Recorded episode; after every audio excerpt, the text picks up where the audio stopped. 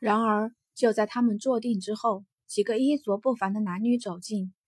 喂，我说，这房间是我们的。为首的男子在看到房间被占后，叫嚷出声。这个负责人面露难色，不好意思了，几位公子小姐，这个雅间是这位公子先定下来的。他先定下来的？你可知我是谁？李茂有些不耐烦的开口。以前我们每次来，在的都是这个雅间。可是，负责的男子冷汗直流。这个李茂也不是他能得罪得了的。谁都知道李茂的爹爹是城隍手下最得力的助手。看着那负责人脸上的畏惧，李茂昂起头去，走向金红与傲孤一寒。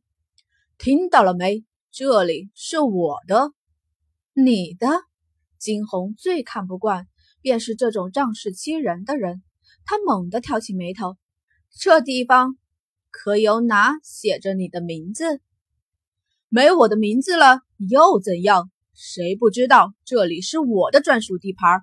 李茂怒，然而当看向金红那张绝美的面容时，却是冷笑：“留下也行，只要你乖乖陪我几晚。”视线扫过一旁的傲孤一寒，李某双眸再次发光，转头对着身边一个猥琐男子：“哟，这小子。”长得也俊俏，你不是好这口吗？到时候这妞归我，这小子归你。那男子一听，顺势感激涕零，谢李公子，谢谢李公子。他们一唱一和着，却丝毫没有察觉到傲孤一寒身上愈发浓重的煞气。他轻抬起眼皮，少过礼貌，薄唇轻启：“你是谁？”那猥琐男子闻言，狗腿的上前。怎么，连李茂李公子都不认识？你怎么在我们这凤凰城混的？哦，李茂。傲孤一寒微微点头，良久才吐出一句：“还真不认识。”没事，马上你们就认识了。说着，就走向眼前二人。然而就在他们靠近之际，傲孤一寒身上溢出浓重的气势，在李茂还没靠近他之际，就弹开了他。毫无防备的，只听得“砰”一声响，李茂被弹出了老远，直直的摔倒在了地上。哎呦，你小子，你究竟是谁？李茂从地上爬起，这会儿他终于不敢轻视眼前之人了。傲孤一寒却只是眯起眼，冷冷的吐出了一个字：“滚！”那周身强大的煞气让李茂微微打了个寒战，到底。还是个识相的人，李茂微微一颤，下一刻狠狠地瞪了眼傲孤一寒。来日方长，只要他还在这凤凰城内，他便让他混不下去。今日就暂且不与他计较。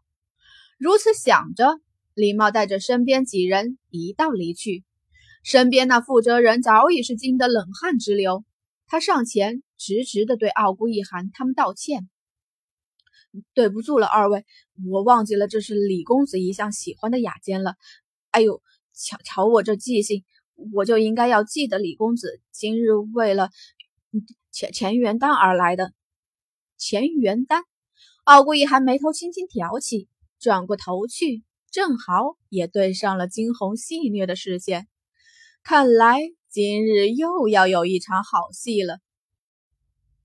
这个拍卖场。是凤凰城唯一的拍卖场，也因得如此，里面总会有不少好东西。待见的时间差不多了，方才那负责人上前宣告着今日拍卖的开始。第一个展出的是一粒丹药，依着他所说，这枚丹药是耗费九九八十一天，从一千八百颗药丸中精挑细选出来的，能够延缓衰老、增强体质。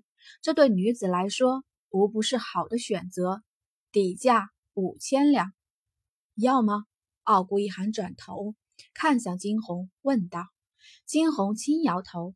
第二个、第三个皆是上等的兵器，只是这些看在金红眼底，似乎都不如自己的寒刃。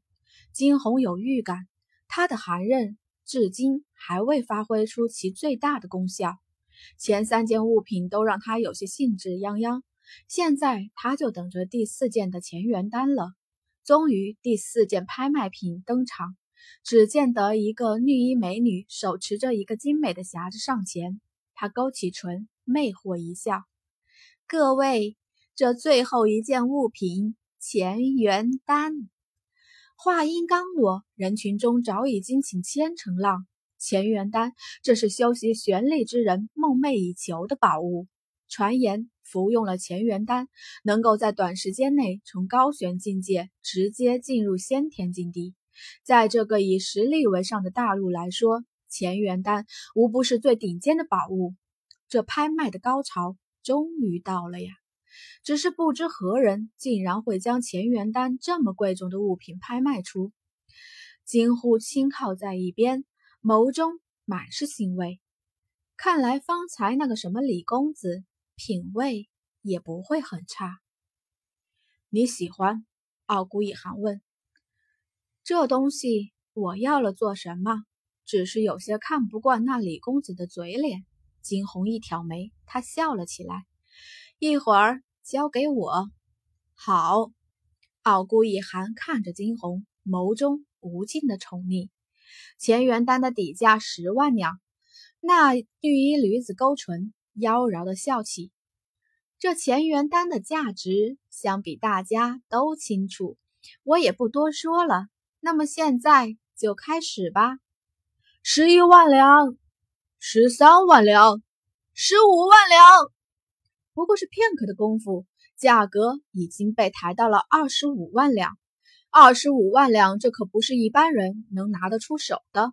对于凤凰城内一个普通百姓来说，十万两便可供他们生活一辈子了。价格似乎在二十五万两有了个停顿。金红微微勾唇，清冽的声音划破整个拍卖大厅。二十六万两。话落，只听得对面的房间内一阵低沉的声音传来，那分明就是李茂的声音。三十万两。听到李茂的声音，金红唇角缓缓一勾。三十一万两。人群早已是议论一片，众人纷纷猜测。究竟是谁这么财大气粗？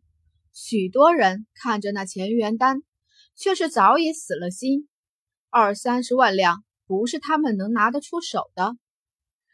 三十一万两一次，眼见得无人开口，绿衣女子甜甜的声音响起。